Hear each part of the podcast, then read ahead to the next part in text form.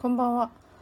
えーここでなんかまだね喋ってなかったことがあったなって思ったんですよね。それは、えー200人チャレンジ終わりましたっていうところで、えっとエニアグラムの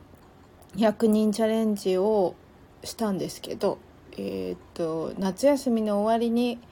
できたらいいなって思っていたら、そう7月21日だったかな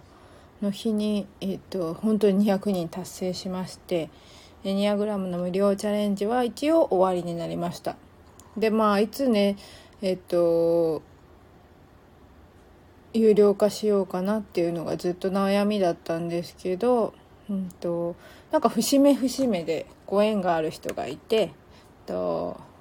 お正前タロットっていうタロットを見てくれるお友達がいてそのお友達がえっと特に本当エニアグラムの節目の時にあのタイミングが合うんですよねなので今回もと有料にしようか無料に継続しようかっていうところでまあ300人ぐらいいてもいいかなみたいな思いもあったんですけどそれをどうするかっていうところで友達に見てもらったんですよねそしたらと有料化してもいいかどうか見てほしいって言ってそのねお正前タロット引いてもらったら「飛べ!」飛べっていうカードが2つ出ました。1つ目は本当になんかねあのあまっすんさんこんばんは、うんと、今日は、えー、エニアグラム200人チャレンジ終わったよっていう報告をしております。で、えー、と今後ね、えー、と有料からあじゃあ無料から有料化しようっていうところを決意したよっていう話をしています。で、えーとまあ、今月いっぱいは無料のセッションで続けていくんですけど来月からは、まあ、有料にしようと決めました。でその決めたきっかけがお友達が「お正前タロット」っていうのを見てくれてでこれエニアグラムの節目でなぜか不思議なことに友達とご縁があって「えー、お正前タロット」を見てもらったんですよ。で私の中ではまだなんかこううん300人とか行ってもいいかなみたいなまあ甘い考えじゃないですけどあったんですよね。でそれが、まあ、カードを引いてもらって分かったところが「まあ、飛べ」飛べっていうカード2枚も出たっていうところで1枚目はえっと本当手ぶらで飛んでるカードだったんですよね。なので本当こう安心して飛んでるっていうかまるで自分に翼が生えたように飛んでるカードだったんですよね。で2枚目は空中ブランコをするカードだったんですね。で空中ブランコのカードがえっと3人で空中ブランコしていてその3人の、えっとね、2人1人が先にいてあバッハ会長さん、えっと、聞いてくださいありがとうございます。今日は皆さんにね報告してなかった200人チャレンジ達成しましたっていう報告をしております。で今後有料化にするっていうことも決めました。っていうところでえっ、とそのきっかけがお友達のお正前タロットだったっていう話をしています。でお正前タロットっていうのはとねまああぶん詳しく分かんないな。説明できないのでまたいつかね友達を連れてきますっていうところで「えーとね、飛べ飛べ」っていうカードが出たんですよ。で2枚目のカードはと空中ブランコのカードで1人は飛んでる。でもう2人はとね3人目の人が手を離してくれたら飛べるんだけどそこのバランスを上手にやっていかないと厳しいっていうところでその引っ張ってる人とやっぱあの勢いとその3人の微調整が必要だっていうところでやっぱりこうね、あの、決意が必要っていうところだったんですよね。で3枚目のカードが皇帝のカードだったんですね。なのでやっぱり200人チャレンジを通して自分自身がそれなりに自信を持ってるんだっていうことに気づきました。で特に150人過ぎたあたりからやっぱり自分の精度がまた上がったなっていう感じがしたんですよね。でなのでやっぱりこう判断力がすごくついてきたっていうところが大きいと思います。で今までよりやっぱり自信を持ってお客様にさあセッションのあのアドバイスもできるようになったかなっていうところが大きかったですね。でその皇帝っていうカードの意味するところはえっ、ー、とまあやっぱり皇帝っていう立場なので、まあ、責任感もあるし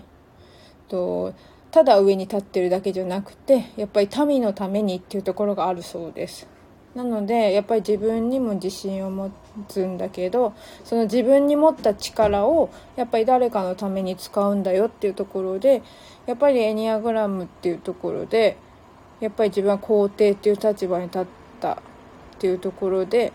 まあいつまでもやっぱりこうね無料でやっていく立場ではなくなったのかなっていうことを考えさせられました。で面白かったのがさらにその先に続くアドバイスカードなんですけどアドバイスカードっていうのがえっとまあ私に対するアドバイスがそれ何だったかっていうと私が自分自身の思考にうなされてるみたいな感じのカードでした。なのでやっぱりこうあれこれ考えているのは自分って感じです。なのでやっぱり無料にから有料にしたらお客さん来なかったらどうしようとか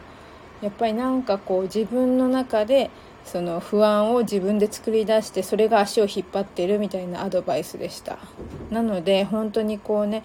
エニアグラムを無料でこのままやっていくっていうところを引っ張ってるのはやっぱ自分自身なんだなって気づいたんですよね。なのでもうここはやっぱり有料化にしていく必要があるんだって決意できました。なので、まあ、8月いっぱいは無料でセッションやってます。だけど9月からはもう有料のセッションというところでいろいろこうねあのやっていきたいなと思ってます。でまあ有料のセッションどんな風になっていくのかっていうところでエニアグラムの診断って本当にね精度が上がってきたので割と正直なところ早い人では本当30分以内で終わってしまうんですよね。でまあそれで有料っていうのは申し訳ないのでやっぱり自分自身が今までやってきたことを併せ持ってやっていきたいと思ってます。でそれがまあコーチングをねえっとあるコミュニティの方で、まあ、毎月練習したりとかあと余興予宿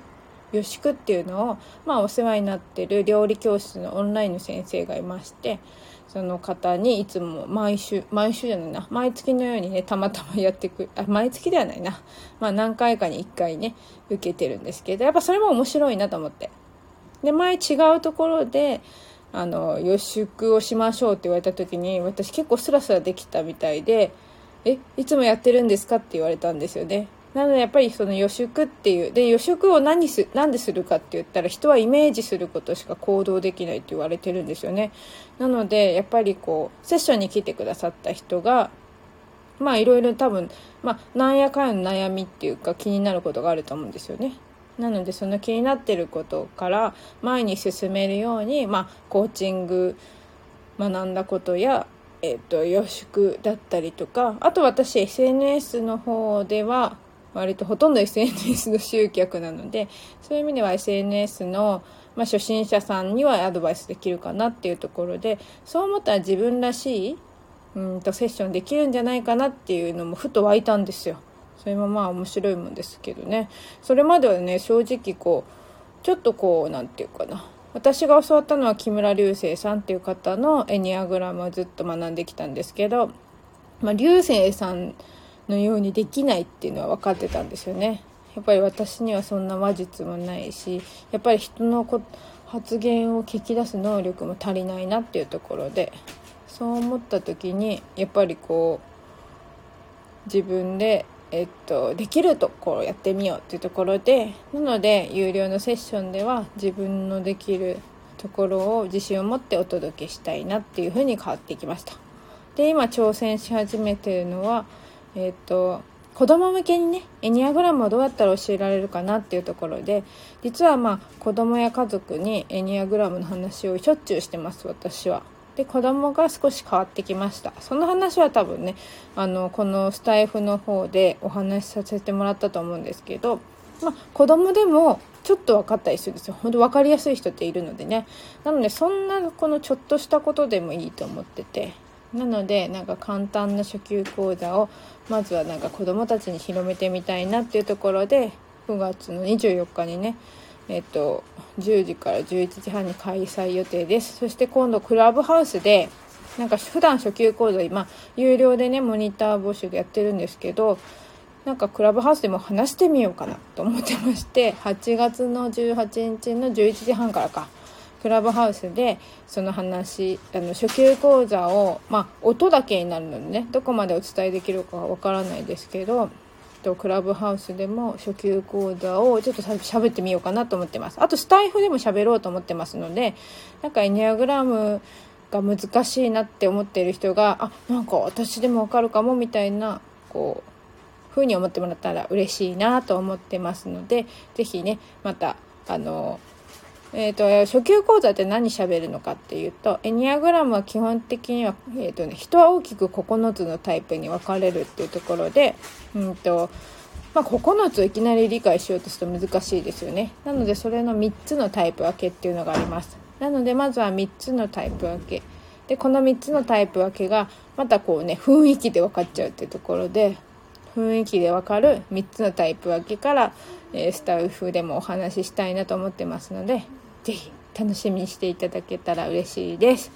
今日はね、えっ、ー、と、急遽ライブ久々にしてみましたが、聞いてくださりありがとうございました。まっすんさんとバッハ会長、おやすみなさい。ありがとうございました。